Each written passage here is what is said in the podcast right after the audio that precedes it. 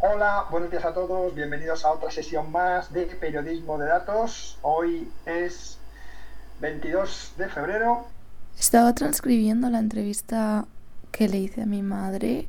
Em, me he dado cuenta de lo, la poderosa, o sea, lo fuerte que es, o todas las connotaciones que tiene la palabra eh, comunista y decir que vienes de una familia comunista o que te has criado en la RDA un régimen comunista.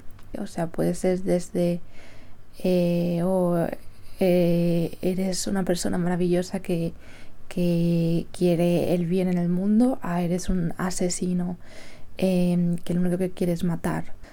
Me he dado cuenta de que somos incapaces de, de no asociar esa palabra con lo que sea, con algo bueno o malo, pero siempre es una asociación, no es como, vale, pero entonces a qué te refieres, ¿no? O sea, y hasta, hasta me he imaginado tipo empezar diciendo que, eh, no sé exactamente, pero como hay una palabra que si te la dijera eh, ahora mismo te pondrías a favor o ahora mismo dejarías de escuchar el podcast por estar totalmente en contra, entonces no te lo voy a decir, simplemente te voy a contar esta historia ya intuyes que si está refugiada en Rusia, pues sus padres algo tendrían que ver con el Partido Comunista, pero todavía no lo tiene tan claro y poco a poco se va aclarando más y más, pero una vez que ya ha dado tiempo a empatizar con los personajes, ¿no? con las personas que han vivido esa historia y darte cuenta de que son personas humanas y luego contar esto, contar de mira, existe este problema, estamos como juzgando a estas personas sin conocerlas, y impidiendo conocer su historia, porque como su historia implica comunismo, pues ya no se puede saber. Y mira todo lo que nos estamos perdiendo, ¿no? Al no conocer estas historias. O al abrir la puerta a otras historias de tanto como, como desde ese bando comunismo, como desde el franquismo, como desde todo. En plan, ¿por qué no abrimos un poco la mente y escuchamos las historias de la gente sin juzgarla desde el principio y decir, ah, estos son los asesinos, estos no sé qué. A ver, tampoco me gustaría que fuera, que mi podcast fuera de eh, quién tiene razón, estos o los otros, o quién ha matado a no sé quién, en tal año no sé qué hubo no sé qué asesinato. O sea, al final ya no es eso, sino las personas de ahora, ¿no? En plan, qué opinan y de dónde vienen y por qué. Algo así.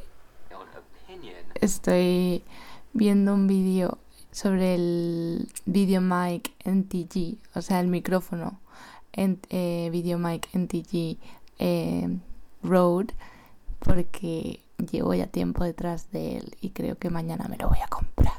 Estas navidades no, las anteriores, mi regalo de Navidad fue comprarme un micro decente y llevo como esperando más de un año, como bueno, todavía a lo mejor no lo necesito y sacar uno mejor y no sé qué. Y ahora yo creo que ya este sí, que sí, que ya sí lo necesito. Y por fin voy a tener un micro bueno.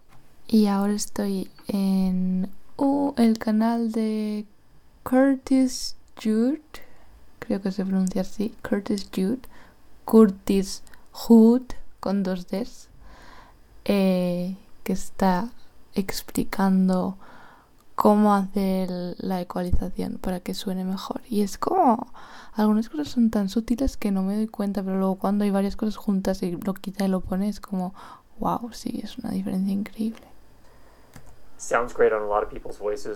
Ahora está subiendo como las frecuencias bajas, o sea, es como que eh, hace como un boost, o sea, ¿cómo se dice en español? eh, sube una frecuencia concreta para detectar dónde suena mal, o sea, la hace, como se dice, boost, como que la amplifica y luego cuando sabe exactamente lo que está mal, pues justamente eso que ha amplificado lo baja, lo baja hasta que ya no suena tan mal. Y ahora estoy escuchando un vídeo de Booth Junkie, se llama. Booth Junkie en español sobre cosas de sonido como por ejemplo qué es normalizar y si hay que hacerlo o no y por qué. So, let's just take a brief detour and talk about what normalization is.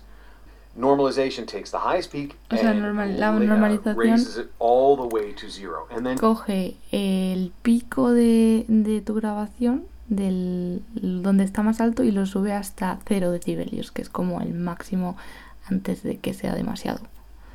Lo, lo compara como con un submarino, en plan, estás en un submarino y solo puedes llegar hasta cero, porque como sigas subiendo, estás fuera del agua. Me gusta la metáfora de que el sonido es como, como estar en el mar, ¿no? Que te sumerge.